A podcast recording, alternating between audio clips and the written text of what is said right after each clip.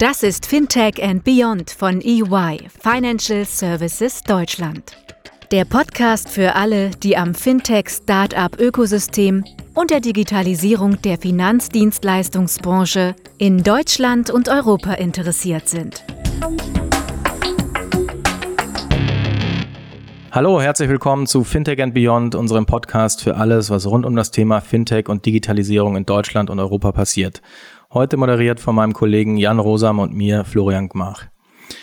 In unserem heutigen Podcast wollen wir den aktuellen Hype um NFTs oder wie es ausgeschrieben heißt, den Non-Fungible Tokens genauer auf den Grund gehen. Wie die meisten schon gehört haben, hat der digitale Künstler Beeple kürzlich ein NFT-Kunstwerk für umgerechnet 69 Millionen Euro über Christie's versteigert. Und außerdem wurde Ende Juni der Internet-Quellcode in NFT-Form für sagenhafte 4,5 Millionen bei Sotheby's versteigert. Zudem laufen aktuell im NFT-Bereich signifikante Finanzierungsrunden und private wie institutionelle Investoren geben immer höhere Beträge für NFTs aus, vor allem im Kunst- und Collectible-Bereich. Es tut sich also einiges bei NFTs und in der Presse kann man mittlerweile fast täglich News darüber lesen. Aber was sind NFTs eigentlich genau und welche langfristigen Potenziale ergeben sich aus der Technologie? Für unsere heutige Diskussion haben wir dafür zwei sehr erfahrene Branchenexperten eingeladen. Und wir dürfen begrüßen Shirin Marquardt. Sie ist CEO von 360x Art, einem Unternehmen, an dem neben den Gründern auch noch die Deutsche Börse und die Commerzbank beteiligt sind. Und Jan Karnert, er ist Gründer und CEO von Timeless Investments in Berlin. Hier dreht sich alles um wertvolle Sammlerstücke, aber dazu gleich mehr. Dann übergebe ich jetzt an meinen Kollegen Jan Rosam, der mit der Vorstellung unserer heutigen Gäste weitermacht. Ja, danke auch von mir an unsere heutigen Gäste. Ich freue mich auch sehr, dass ihr mit dabei seid. Äh, vielleicht zu Beginn, stellt euch doch noch mal kurz äh, mit euren wesentlichen beruflichen Stationen unseren äh, Hörern vor und erläutert in wenigen Sätzen, welcher Fokus oder welchen Fokus euer Unternehmen hat und welche Rolle ihr in dem Unternehmen habt. Shirin, Ladies First, magst du starten? Hallo und vielen Dank für die Einladung. Ja, mein Name ist Shirin Marquardt. Ich bin eigentlich äh, Specialist für zeitgenössische Kunst, komme aus dem Auktionsgeschäft, habe acht Jahre beim Auktionshaus Philips gearbeitet, ähm, dann in Berlin, habe die Deutschlandbüros geleitet und ähm, bin dann vom Auktionshaus über einen kurzen Umweg in der Galerie in eine Bank gekommen und habe dort Art Lending aufgebaut für eine kleine deutsche Bank, die damals in Berlin saß, eine Privatbank und bin somit an diese Schnittstelle zwischen Kunst und Finanzmarkt gerutscht. Ähm, habe dort sieben Jahre lang ähm, mit großem Erfolg, aber auch großen Hindernissen versucht, den Kunst- und Finanzmarkt näher zusammenzubringen und ähm, es gab unüberwindbare Hindernisse, die jetzt eben durch diese neue Technologie ähm, sich sehr stark ändern und bin dann Ende letzten Jahres ähm, durch ein Treffen mit dem Carlo Kölzer zu der 360X und dem Vertical der Kunst gekommen und bin eben jetzt als CEO für das Kunstvertical zuständig. Super, vielen Dank, Shirin. Jan, jetzt zu dir und deiner Firma Timeless Investments. Äh, wie kam es dazu, dass du eine NFT-Firma gegründet hast? Ja, also auch erstmal vielen Dank, dass ich hier sein darf. Ähm, Im Prinzip für uns äh, war eigentlich relativ klar, dass man durch die Technologie, also durch Blockchain, komplett neue Geschäftsmodelle bauen kann. Und da war natürlich das ganze Thema Collectibles, also Uhren, Fahrzeuge, Kunst, äh, Sneaker, aber zum Teil auch Trading Cards oder Non-Fungible Tokens, ein relativ spannendes Thema, weil man äh, damit im Prinzip einen Markt eröffnen und demokratisieren kann, ähm, und zugänglich machen kann für den normalen Menschen. Weil bis jetzt konnten das eigentlich im Prinzip nur sehr reiche Leute in Kunst investieren oder auch in besondere Oldtimer oder auch in besondere Uhren und Status quo sogar jetzt bei NFTs. Also wenn ein CryptoPunk schon 300.000 Euro kostet, dann ist das sicherlich nicht mehr available for everyone. Und äh, wir sind eigentlich mit Timeless angetreten, um das zu ändern und jetzt auch schon etwas länger sozusagen unterwegs und eigentlich auch weltweit das erste Unternehmen, das durch Blockchain es ermöglicht, in Collectibles zu investieren für die Nutzer, die im Prinzip jetzt gerade in der Dachregion sind. Super, vielen Dank für die Vorstellung. Bevor wir uns etwas ähm, näher über die Technik unterhalten, wäre es aber noch schön, wenn ihr unseren Zuhörern zuerst noch ein bisschen was zu den Anwendungsbereichen und Vorteilen der Technologie erzählen könntet. Jan, in deine Richtung, vielleicht erstmal zu den Anwendungsbereichen von NFTs. Also was gibt es da? Ich habe äh, beispielsweise äh, Kunst, Collectibles und kürzlich auch Musikfiles gesehen. Ähm, Und vor allem aber auch, was kommt da noch? Ähm, wie ist dein Expertenblick darauf? Also ich denke, was äh, den meisten Leuten bekannt ist, natürlich äh, Beeple oder auch jetzt die Sotheby's äh, Auktion mit Pack.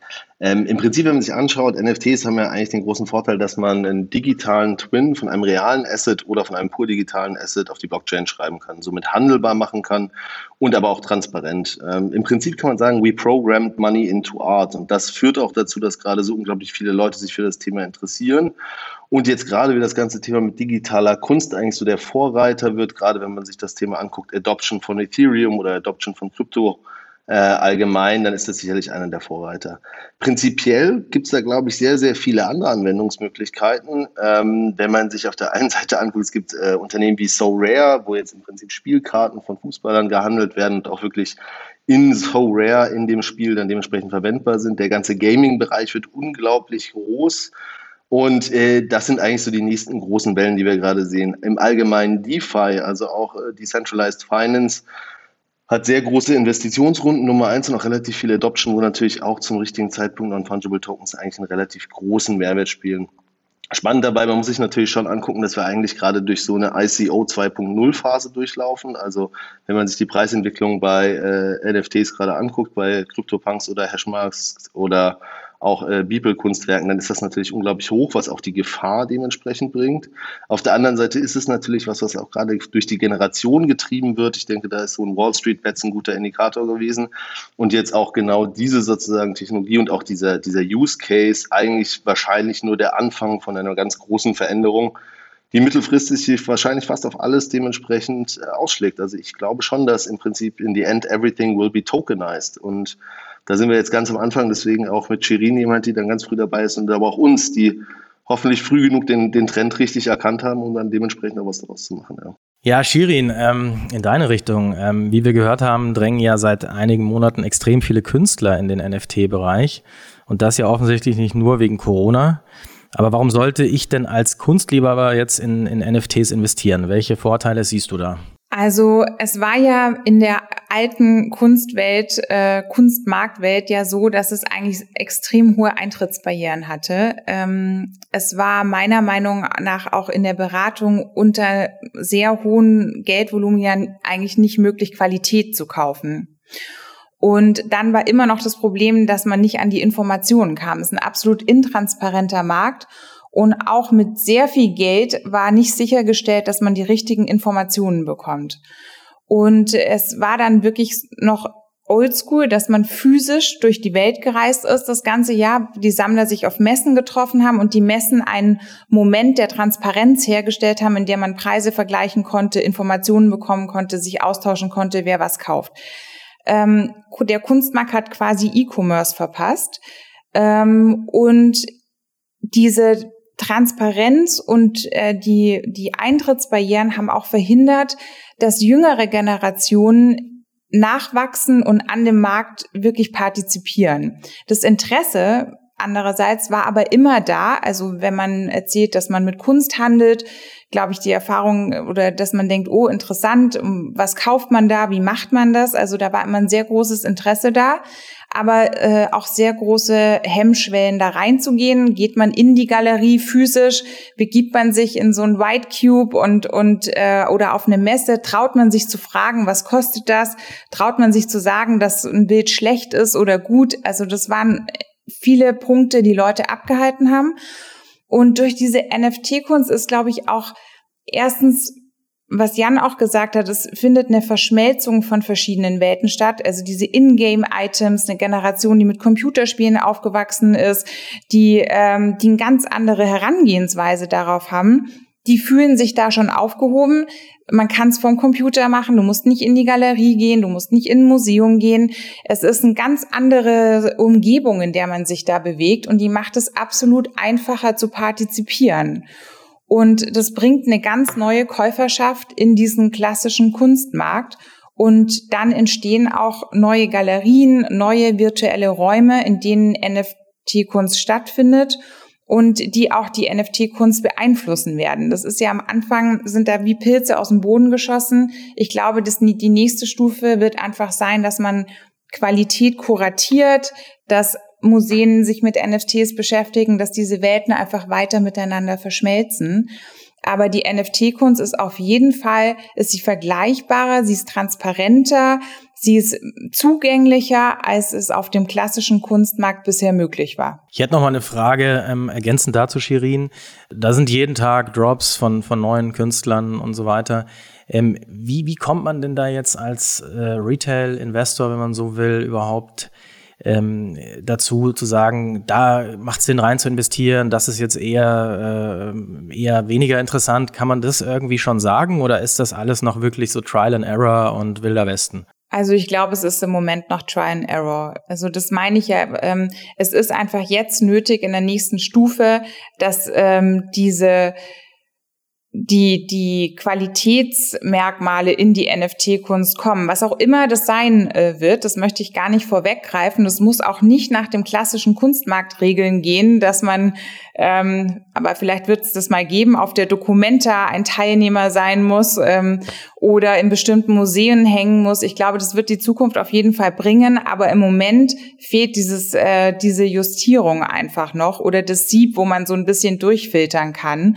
Im Moment äh, ist es noch sehr schwierig zu sagen. Aber kurze, kurze Frage dazu. Ist es, ist es denn nicht eigentlich auch die Preisfindung, die das ja zum Teil auch macht? Also wenn wir uns jetzt angucken, dass der Floor bei CryptoPunks bei 300.000 Euro liegt, das ist ja schon so ein bisschen in der, also der Markt regelt selbst so irgendwie, würde dann wahrscheinlich jemand sagen. Also ich finde ja schon, dieses Thema, wie, wie künstlerisch relevant wichtig ist, gebe ich dir total recht und das ist ja auch spannend. Und auf der anderen Seite hat man irgendwie eine wild gewordene Horde von Leuten, die viel Ethereum haben, die weltweit untereinander indem wir jetzt CryptoPunks äh, miteinander traden und halt damit definieren die ja diese neue Kunstart, ja. Und jetzt CryptoPunks irgendwie aus dem ZKM in Karlsruhe, ja, ist jetzt ja äh, eine super spannende Geschichte, wo das irgendwie so vollkommen losgelöst die Kunst sich mal wieder selber erfunden hat. Mal wieder aufs Neue allen ein Schnippchen geschlagen hat und gesagt, nee, machen wir anders. Das finde ich schon interessant und ideologisch total cool. Aber halt irgendwie auch so, so diese, also die Bewertung passiert ja dann über Preis und so wie du es ja spannenderweise gesagt hast, früher messen. Heute gucke ich halt äh, auf lavalabs.com, wie sieht der Floor gerade aus und wer hat es verkauft und ähm, das sind ja enorme Preise, die auch gerade realisiert werden. Ja, aber lustigerweise, jetzt hast du das ZKM genannt, da hat man ja schon mal eine Qualitätsstelle, ne, wo man so weiß, ah, toll, äh, das ZKM ist dabei. Also ich glaube, dass da noch ganz viel passieren wird. Bis, ich meine, der Kunstmarkt war schon immer so. Letztendlich, ein Kunstwerk ist das wert, was ein Mensch bereit ist, dafür zu bezahlen, ja. Und das Gleiche erleben wir auch bei den NFTs und im Moment gerade sehr stark ich glaube halt, also vielleicht äh, ist das auch nur meine persönliche Wahrnehmung, äh, dass, wie du sagst, Jan, viele Leute haben mit Kryptowährungen, beispielsweise Ethereum, auch schon viel Geld verdient und für die ist es dann eben auch leichter, die gehen laxer damit um und investieren halt dann eben auch mal was äh, für Probierzwecke auf den Seiten. Ähm, und ich glaube, es geht am Anfang jetzt auch, was ich so beobachte, darum, dass die Leute so ein bisschen sagen, ich brauche jetzt mal irgendein NFT und kaufe mir da einfach mal was. Und äh, was ist da der Floorpreis? Aha, da kann ich in, bei dem Künstler, äh, bei diesen Exemplaren kann ich für, für, für 0,1 Ethereum einsteigen, da kann ich für was auch immer ein Ethereum erst einsteigen, dann gehe ich da halt mal rein. Ähm, aber ob das schon so fundiert ist, ähm, weiß ich nicht, ja. Aber das weiß man nie. Wenn man in ganz junge Künstler investiert, dann äh, ist es genau das Gleiche. Du hast noch keine Referenzen, die haben noch keine Ausstellungen gehabt, die sind häufig noch nicht in Galerien aber du kannst trotzdem gute Qualität kaufen, die auch später vom Markt äh, bestätigt werden kann. Also wenn man Künstler nimmt wie Ansem Reile früher zum Beispiel, die ganz schnell dann durch die Decke gegangen sind, das hat man auch auf dem klassischen Kunstmarkt gesehen. Ne? Und da finde ich auch das Spannende auf der einen Seite ist natürlich, dass dieses Frühwissen wäre, ähm, also das ist die eine Sache, aber es wird auch dokumentiert. Also man kann sagen, ich habe früh genug einen, jemanden erkannt und es dokumentiert in der Historie dass ich von den ersten 100 Werken von dieser Person 10 gekauft habe, dann habe ich vielleicht vier wieder verkauft. Aber das ist ja auch eine Art von, von wie man seinen Geschmack zeigt und auch digital zeigt und nicht nur zu Hause zeigt. Also ich finde, da gibt es schon super spannende Entwicklungen, was ja im Kunstmarkt schon immer so war. Also es ist, also da weißt du vielleicht mehr drüber stehen, aber ich stelle mir schon vor, dass Leute unglaublich stolz mal erzählt haben, dass sie vier Picassos besessen haben, ja. Aber richtig festgehalten ist das nirgendwo. Und ähm, ich denke, das ist das ist schon von der Disruptionskraft unglaublich stark. Und auf der anderen Seite diese Fundamentals, ähm, dass da momentan jeder Star aus Amerika probiert, ein NFT auf die Blockchain zu heben und damit Geld zu machen und eigentlich seine Fans mehr oder weniger, ja, ich würde es mal sagen, auf jeden Fall nicht in der besten Weise bedient. Das ist natürlich so diese Nebenauswirkung, aber das genauso wie bei ICOs 2017, 2018, wo am Schluss 90 Prozent nichts wurden Aber die 10 Prozent heute das, heute das Ocean-Protokoll sind heute äh, ähm, ganz, ganz viele andere wie EOS oder natürlich auch Ethereum am Schluss, die aber deutlich früher kamen, äh, heute Fundamental Change mitbringen. Und das könnte man heute jetzt CryptoPunk sicherlich sagen, Hashmask kann man das sagen, Beeple ist das auch und Pack, das sind Blue Chips. Äh, und das werden die zu einem ganz großen Chance auch bleiben. Ja? Und deswegen sieht man ja auch diese, diese Frage, klar, kaufe ich jetzt für 0,1 ETH auf OpenSea irgendeinen Künstler? Ja, vielleicht, vielleicht aber auch nicht. Ähm, oder kaufe ich Status Quo gerade für 300.000 äh, Dollar einen, einen Krypto-Punk, was der niedrigste wäre. Und aber auch da muss man sich anschauen, wie sind die Entwicklungen. Ja? Und ähm, das, äh, die Community trägt sich selber. Ich glaube, das ist das total Interessante dabei und das ist für die meisten wie Monopoly-Geld. Das darf man nicht vergessen. Diese Leute sind eingestiegen. Ich habe neulich mit jemandem gesprochen. Dann gesagt, wie siehst du die Preisentwicklung und überhaupt? Und es kostet so viel ETH. Und dann hat er gesagt, Jan, ich habe ETH halt bei 8 Euro gekauft. Ja, also der ist halt in einer ganz anderen, in einer ganz anderen Welt eingestiegen. Womit natürlich heute für den, naja, so 500.000 Euro äh, in seiner eigentlichen Ausgabethematik was komplett anderes hat. Und das ist dieser, dieser Hurricane der Verrücktheit, den wir da gerade haben. Vielleicht ist das auch nochmal eine, eine, eine schöne Überleitung jetzt von den ähm, NFTs, die wir ähm, online auf Plattformen kaufen können, zu, zu euch, Jan. Ähm, wenn ich, wenn ich mir anschaue, was ihr ähm, tokenisiert äh, anbietet, äh, sind das ja Sammlergegenstände ähm, und häufig für den Investor dann auch schon äh, möglich, dass sie bei sehr kleinen Tickets einsteigen. Also da reden wir von teilweise 10, 50, 100 Euro. Ähm, wie motivierst du ähm, eure Investoren, damit sie heute in eure Sammler-NFTs investieren? Und welche Vorteile siehst du da konkret im Vergleich zu den Dingen, die wir jetzt gerade besprochen haben? Genau, also ich glaube, ich glaube, allgemein unser Purpose ist auch, wir wollen diese Assetklassen demokratisieren. Wir haben jetzt Status Quo 3 Assetklassen live, das sind Sneaker, Uhren und Memorabilia. Jetzt kommen Fahrzeuge dazu, NFTs dieses Jahr, äh, Kunst starten wir jetzt auch äh, wahrscheinlich sogar diesen Monat schon. Ähm, und äh, wir wollen im Prinzip den Access demokratisieren, weil das große Problem ist der 20- bis 40-Jährigen im hauptsächlichen Fall, dass sie nicht auf die gleiche Weise Reichtum erlangen können, wie es ihre Eltern getan haben. Wir werden höchstwahrscheinlich keine Zinsen haben in den nächsten fünf bis sieben Jahren. Das heißt, die heutige Generation der Roundabout Millennials und vielleicht noch etwas Älteren, ähm, die haben auf der einen Seite ganz anderen Zugang zu Technologie, Trade Republic oder andere Neo-Broker und aber auch viel stärker das Bedürfnis zu diversifizieren. Und da bieten wir jetzt im Prinzip an, dass jemand, der sich schon sehr lange mit Uhren auskennt, sein wirklich Expertise dementsprechend auch nutzen kann, um in solche Uhren zu investieren. Weil selten hast du einfach 80.000 Euro auf der Seite rumliegen und sagst, Mensch, ich kaufe mir diesen Nautilus jetzt mal. Ähm, und eigentlich ist es meistens auch keine gute Idee, weil du ein enormes Klumpenrisiko in deinem Portfolio hast. Deswegen bieten wir eigentlich Shares ab 50 Euro an und geben Leuten die Möglichkeit, dass wir es vorher zertifizieren und kuratieren. Wir im Prinzip geben dann auch die Möglichkeit, dass man halt jetzt ab September die Assets traden kann, also dementsprechend ich auch selber entscheiden kann, wann ich aus dem Investment rausgehe. Und das führt dazu, dass wir einen enormen Ansturm haben, wie wir es nie erwartet hätten. Also wir sind eigentlich Mitte Februar gestartet, da kam gerade Wall Street Bets live, äh, da war Krypto hoch, da war Real Estate hoch, die Aktien waren hoch und damit gibt es jetzt mittlerweile sind wir 45.000 User äh, und haben ja dann doch sehr relevant viele Investoren gerade auf der Plattform, ungefähr 5.000 ähm, was bei uns natürlich äh, ja ganz klar dazu führt, dass wir eigentlich deutlich mehr Assets jetzt draufbringen müssen und eher unseren Nutzern äh, mehr Möglichkeiten zu investieren zu geben, anstatt sie zu überreden. Also ich glaube, da haben wir einfach den Zeitgeist getroffen und auch durch das Trading und durch die, die Unterschiedlichkeit der dementsprechenden Collectible-Klassen auch fast dann was für jedermann. Wenn du jetzt sagst, Trading wird ähm, möglich, ähm, also kurz nachdem gekauft wurde, kann ich auch meinen Anteil dann wieder veräußern. Ähm, triggert das nicht im Zweifel auch wieder dieses Steuerthema so ein bisschen, was wir haben, mit was ja aus der Kryptowelt kommt, ein Jahre Haltesfrist weiter? Ja, also du hast natürlich da schon steuerliche Themen. Das wäre wahrscheinlich für einen eigenen Podcast gut. Ich denke auch Shirin hat sich da viel mit auseinandergesetzt, genauso wie wir.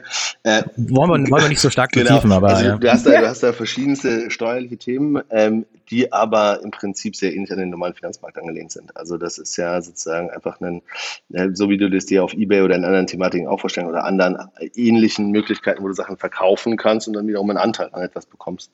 Ähm, das Spannende daran ist eigentlich, glaube ich, gerade über die Dezentralität. Also kann man sich ganz klar überlegen, wenn man eine Tokenisierung von Assets macht und einen uniken Token dementsprechend darstellt, ähm, wird der sicherlich bei uns jetzt getradet, aber in der Zukunft auch auf anderen Plattformen. Und ich glaube, das ist wirklich die Dezentralisierung der Collectibles. Und es gibt Einfalltore und wir sind eins dafür, für junge Generationen, die mobil auf ihrem Handy mit Trade Republic oder mit der Consorsbank oder mit irgendwas dergleichen äh, das Ganze machen, sind wir im Prinzip das Einfallstor für das Thema Collectibles. Wir zertifizieren die und dann können Sie bei uns darüber dann dementsprechend investieren.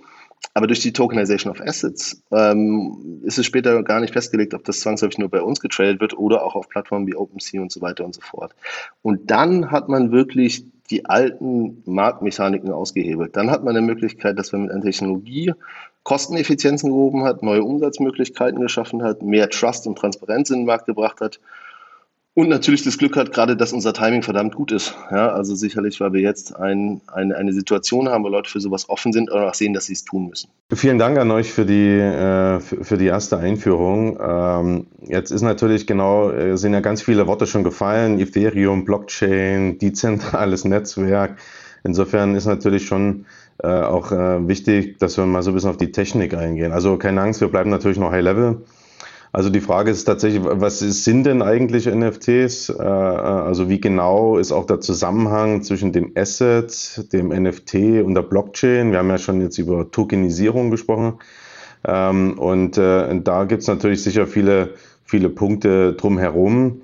Ähm, also auch die Frage, äh, wir hatten über das Echtheitsargument gesprochen, also wie, wie stellt man sicher, dass das, was man kauft, auch wirklich echt ist. Ähm, und äh, äh, mein Verständnis ist also, dass ja ein Investor dadurch, dass er diesen Non-Fungible Token eben hält, eben halt auch äh, durch einen Eintrag auf einer Blockchain, der eben auch äh, unveränderbar ist, seinen Besitzanspruch jederzeit digital nachweisen kann. Ja. Aber es stellen sich natürlich auch Fragen dann, mit welcher Währung kann man eigentlich diese NFTs kaufen und was genau besitzt man denn tatsächlich, wenn man so ein NFT kauft. Vielleicht Jan, wie würdest du äh, für unsere Zuhörer denn die Funktionsweise von so einem NFT in einfachen Worten beschreiben? Und, und was sind deiner Ansicht nach eben die Knackpunkte auch der Technologie? Okay, also ich probiere mal, ich mal zusammenfassend auf die fünf verschiedenen Themenfelder einzugehen.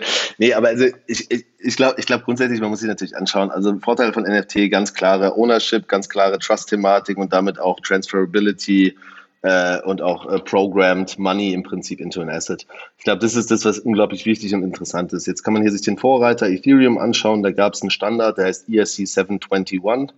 Das war sozusagen für die Non-Fungible Tokens. Jetzt gab es da ein weiteres Proposal, das ERC 1155 wo man im Prinzip Historien an Non-Fungible Tokens dranbringen kann. Das kommt ja grundsätzlich davon, dass ich ein, ein One-of-One kreieren möchte. Das heißt, ich möchte verstehen, ähm, dieses Thema gibt es nur einmal. Das heißt, wenn du mir, Jan, das verkaufen möchtest, an den anderen, Jan, dann möchte ich sicher sein, dass es auch genau das ist. Das ist ja was, das haben wir vorher so nicht. Ja? Also da gibt es ja auch viele Betrugsfälle auf Ebay oder Fake-Thematik und Shirin wird da wahrscheinlich ganz viel zum Thema Kunst auch erzählen können. Äh, selbst da gibt es ja ein paar bekannte Fälle der Haupt und Autos und, und Autos genauso, ja, ja, genau, das hängt immer eng miteinander zusammen. Ähm, das Hauptpaymentmittel ist dann Ethereum. Trotzdem sehen wir hier gerade eine massive Interoperability, also Interoperability zwischen den Blockchains. Was passiert da? Ähm, größtes Problem bei Ethereum gerade, ich glaube gerade der Wert ist irgendwie 2.800 Dollar. Äh, sind natürlich die Transaction Fees, also sozusagen, was kommt da dementsprechend rein. Deswegen sind wir auch auf EOS, äh, weil wir von Block One das Investment bekommen haben, neben Porsche sind das unsere beiden Investoren, aber vor allem, weil der die Transaction Costs deutlich billiger sind. Zwangsläufig ist es aber eben so, dass ich durch diese Zahlung auf einem dieser Protokolle nachweislich sagen kann, das Geld ist von mir, Jan, an Florian gegangen und dafür habe ich über den Smart Contract dann auch die Besitzverhältnisse sozusagen dieses NFTs übertragen bekommen. Und das ist zum großen Teil das Revolutionäre daran. Auf der anderen Seite, und das ist auch der Weg, den wir da gehen, ähm, das ist immer noch einer sehr, sehr kleinen Gruppe von Menschen vorbehalten, die verstehen, wie man ein Metamask an, äh, so, so ein Setup macht, wie man Ethereum kauft, wie man das Ganze drüber macht. Und da sind wir eigentlich angetreten, um das jedem zur Verfügung zu stellen. Bei uns kann man mit Kreditkarte kaufen, bei uns kann man 50 Euro pro Share kaufen. Bei uns gibt es die Möglichkeit, genau an dieser Industrie auch teilzunehmen, an den Collectibles, aber auch den NFTs, aber so, dass es mein Vater auch benutzen kann und so, dass es im Prinzip Leute, die nicht totale Krypto-Nerds sind, auch benutzen kann, weil das Revolutionäre bleibt ja. Also das Revolutionäre des One-of-Ones, hier gibt es dementsprechend dieses Asset, dass die Zertifizierung, hier ist klargestellt, dass es auch da gelagert ist, beziehungsweise dass es versichert ist. Ja, genau, und das, das ist eigentlich so der Grundwert. Und wenn man sich jetzt anguckt, wie gesagt, nochmal wieder auf die, auf die, auf die Steigerungsraten. Ich habe jetzt vorher mal als, als ein Beispiel mir einen, einen rausgesucht von dem CryptoPunk. Äh, das ist CryptoPunk 9052. Ja, und äh, der hat im Prinzip äh, der wurde im Januar gekauft für 22.000 Dollar. Ja, das ist irgendwie äh, Ende Januar. Um, und der wurde dann am 27.08., also vor sechs Tagen, wurde der wiederverkauft und zwar für 1,4 Millionen Dollar. Ja, das, und da sieht man im Prinzip, man kann genau nachvollziehen, wer den damals für 22 gekauft hat und wer den jetzt für 1,4 Millionen sozusagen übernommen hat. Und das ist eine Steigerungsrate von 80.000 Prozent und zwar nicht overall, sondern pro Monat. So, und jetzt haben wir hier aber ganz klar nachvollzogen, wann, wo, wer gekauft hat, was da passiert. Es ist eindeutig, dass jemand diesen Kryptopunk besitzt, beziehungsweise auch irgendjemand 1,4 Millionen Dollar dafür ausgegeben hat. Und ähm, das ist wiederum auch die Preisfindung, die in NFTs da ist. Es ist auch ganz klar jetzt, ähm, dass diese Person, äh, das ist nicht mehr fälschbar. Ja, da kann jetzt keiner kommen und sagen, das ist meiner, sondern du sagst ganz klar, nee, dieser CryptoPunk, wie gesagt, für alle, die es gerne nochmal nachgucken wollen, 9052, ähm, der ist halt so über den Tisch gegangen. Und das lässt sich auf alles amplizieren. Vielleicht nicht die Wachstumsraten, kein Financial Advice, aber ähm, das ist natürlich ja, absolute Transparenz in einem ultimativ untransparenten äh, und, und trustless Environment plus absolut neue Möglichkeiten, äh, Revenues zu generieren. Ja. Also wenn man da jetzt mal als Vergleich nimmt, ne, diese Deals sind früher in absoluter Intransparent im Kunstmarkt haben die stattgefunden. Das haben die Auktionshäuser über Private Sales gemacht, unter der Hand. Da hat keine Presse davon erfahren. Und ähm, es war unheimlich schwer, wenn diese Werke wieder aufgepoppt sind im Markt, in der Provenienz rückzuverfolgen, für wie viel sind die denn vor fünf Jahren, vor zehn Jahren gehandelt worden. Das konnte man nur mit den allerbesten Verbindungen. Und das macht es einfach deutlich, was da passiert. Also das ist eine enorme äh, ist ein doofes Wort, aber wir haben hier einen neuen Zeitgeist. Also das ist, das ist was komplett Neues, was da entsteht. Genau, vielen Dank für eure Erklärung. Ähm, ihr, ihr, hattet ja jetzt eben schon, ihr seid ja schon eingegangen auf die, sagen wir, die Eigenschaften der Blockchain, also Transparenz, Nachvollziehbarkeit von Transaktionen. Ähm, was mich halt interessiert, ist so ein bisschen, was ist eigentlich die Zugangsvoraussetzung? Ja, ich meine, ihr hattet jetzt, du hattest Jan gesagt, Metamask, was ja ein Development-Toolkit ist, ja, was jetzt, äh, sag ich mal, wir jetzt verstehen, aber jetzt mein, mein Vater nicht versteht. Also was ist eigentlich so die Zugangsvoraussetzung? Das ist die eine Frage. Und die zweite Frage ist natürlich, wir haben ja auch ähm, wenn wir halt über Tokenisierung von finanziellen oder von Financial Assets reden, haben wir ja auch das Thema der Verwahrung. Also ich muss ja schon sicherstellen, dass diesen Token, den ich dann erworben habe, dass der irgendwie in einer sicheren Art und Weise irgendwo gelagert ist und vielleicht nicht in Metamask in meinem äh, Wallet. Also wie, also einmal, wie, wie geht er mit diesen Sicherheitsfragestellungen der Verwahrung um? Und das zweite ist halt, wie, wie ist so die Zugangsvoraussetzung, ja? Also ich kann bei uns starten, dass wir uns, ist klar, im Allgemeinen bei uns Zugang relativ einfach bei Kreditkarte, dementsprechend Wallet erstellen. Also wir haben es probiert, so einfach wie möglich zu machen. Wenn man sich jetzt anguckt, was passiert im Markt gerade, PayPal führt gerade Krypto ein, Revolut hat Krypto eingeführt, es gibt jetzt immer mehr wo man im Prinzip auch dann äh, ja Krypto erstmal kaufen kann. Das ist ja schon mal das allererste, so ähm, was ja vorher noch überhaupt nicht der Fall war. Die zweite Sache, das ist glaube ich auch eher allgemein gehalten. Also wenn jemand viel Krypto oder beziehungsweise Kryptowerte, ob nun NFT oder einfach einfach Währung auf einer, auf einer Wallet hat, die frei zugänglich ist, dann sollte er das ganz, ganz dringend bitte auf eine Cold Wallet, also auf ein, nehmen wir es mal in einfacher Form, ein USB runterladen.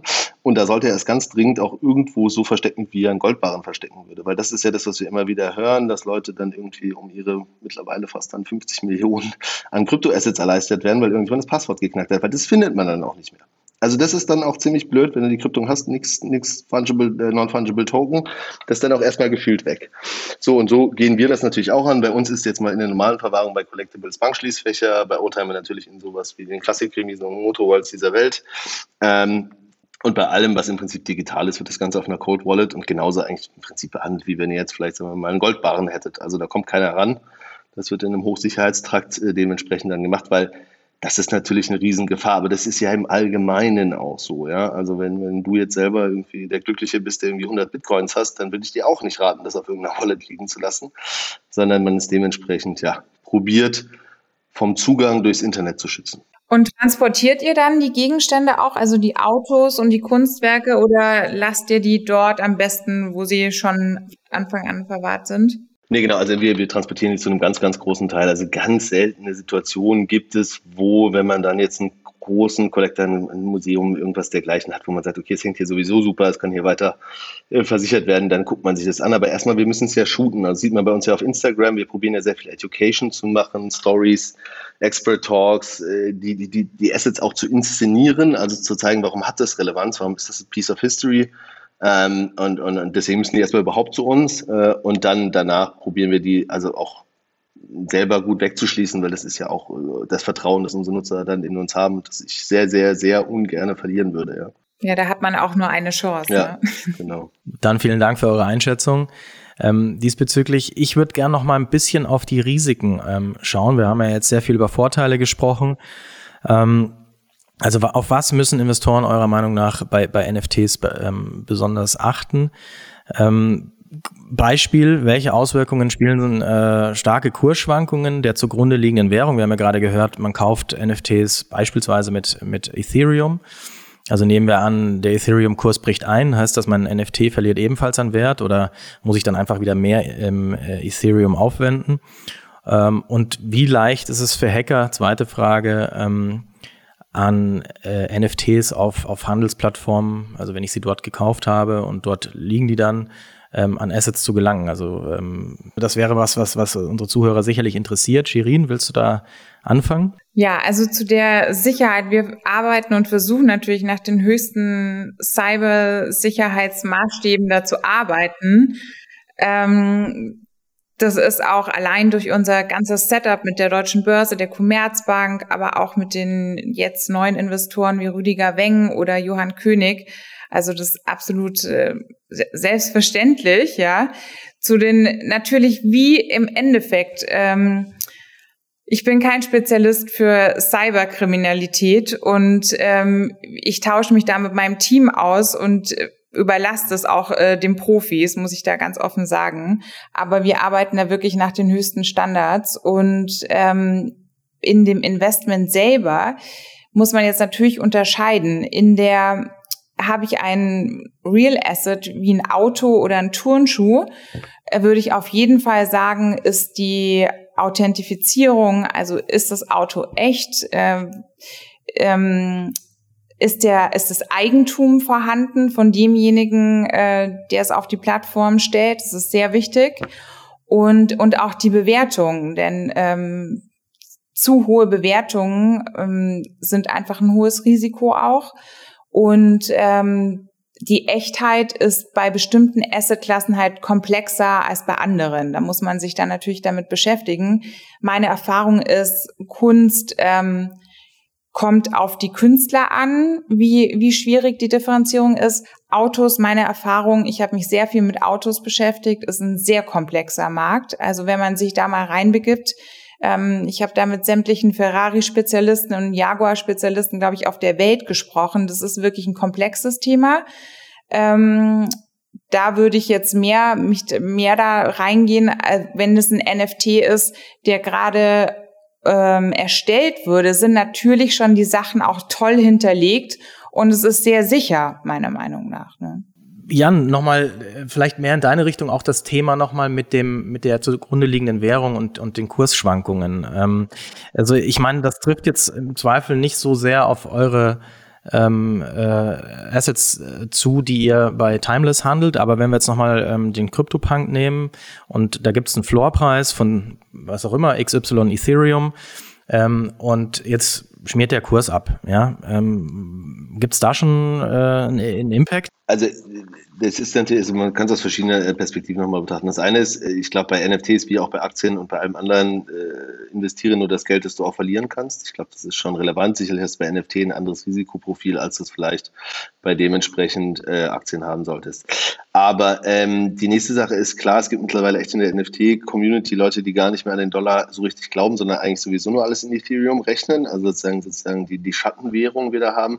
Und da ist ja natürlich immer die Frage, auch wie bei Aktien, wenn du Aktien realisieren musst, mit einem Verlust, weil du das Geld brauchst, dann ist es natürlich ein Problem. Wenn du wieder den nächsten Kryptowinter durchstehen kannst, bis Bitcoin von 3000 wieder hoch auf 50.000 geklettert ist, dann ist es das wahrscheinlich nicht.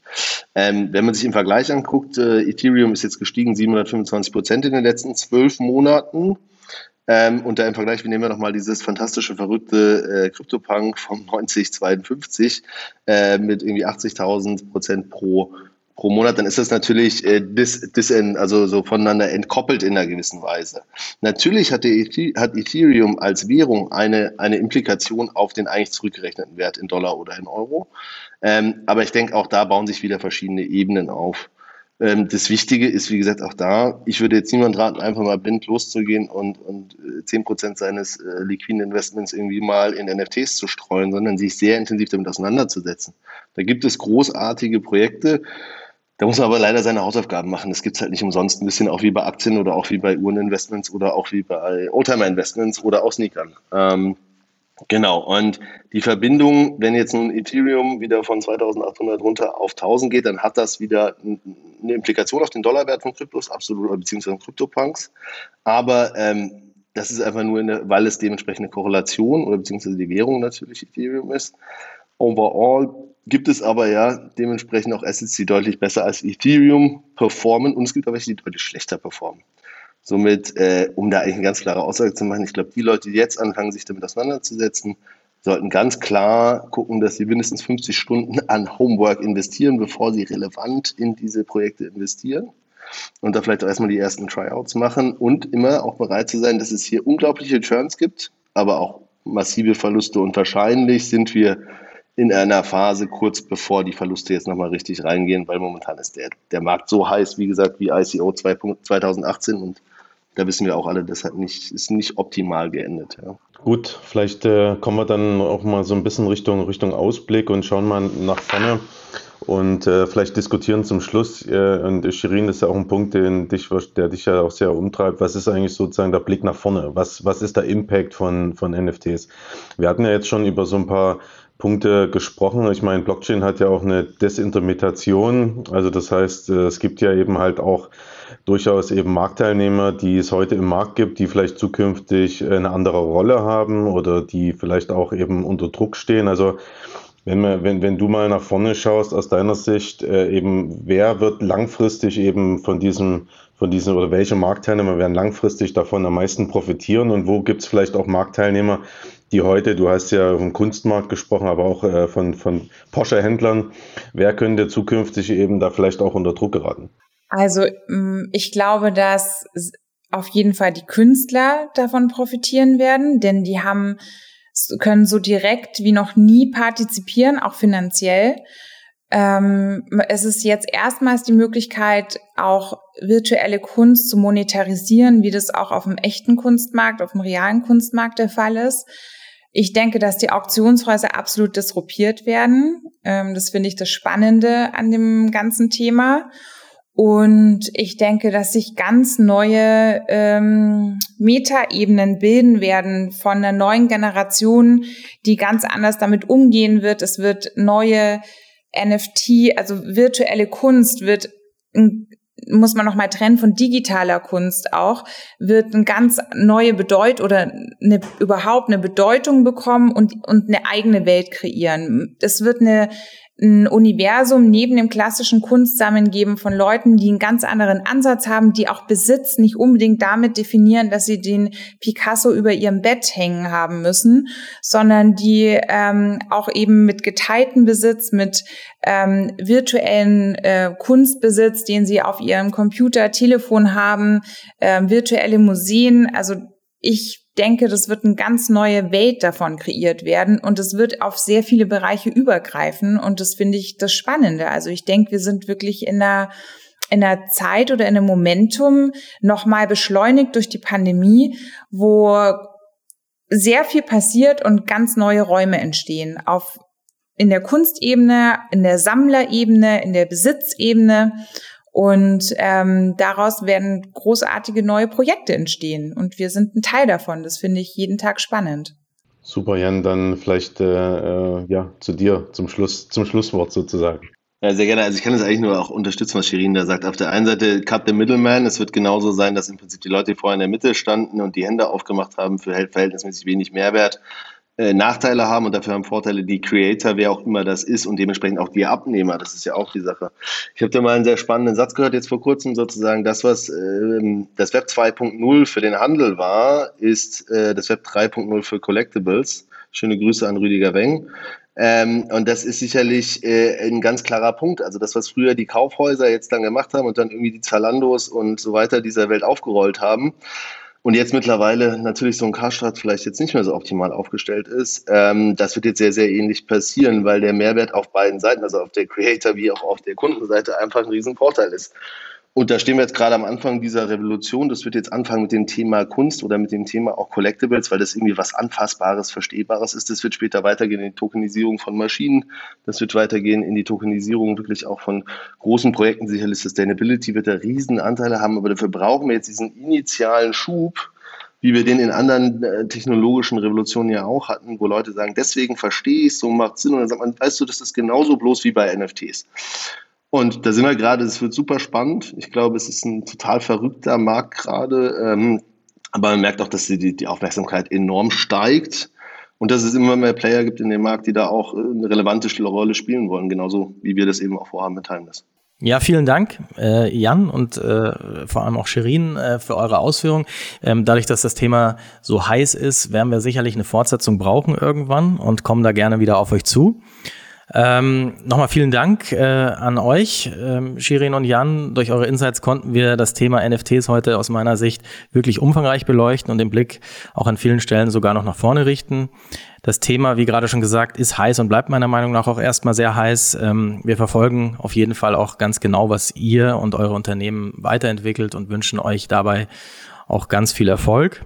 Und wie immer verlinken wir unsere Gäste auch in den Show Notes. Dort findet ihr unsere E-Mail-Kontaktadresse eyfintechandbeyond.de.ey.com. Und wir freuen uns immer über Feedback, aber auch über Vorschläge für weitere spannende Themen oder Gäste, die ihr im Podcast hören möchtet. Dann bleibt mir eigentlich nur noch, äh, mich von unseren Gästen Shirin und Jan zu verabschieden. Bis bald, bleibt gesund und macht's gut. Ciao. Vielen Dank, hat mich sehr gefreut. Danke.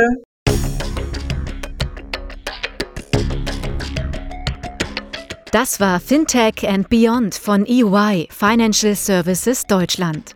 Ihr seid herzlich eingeladen, mit uns die Inhalte des Podcasts zu gestalten. Meldet euch einfach unter der E-Mail-Adresse eyfintechandbeyond.de.ey.com mit Feedback, Vorschlägen oder sonstigen Anregungen.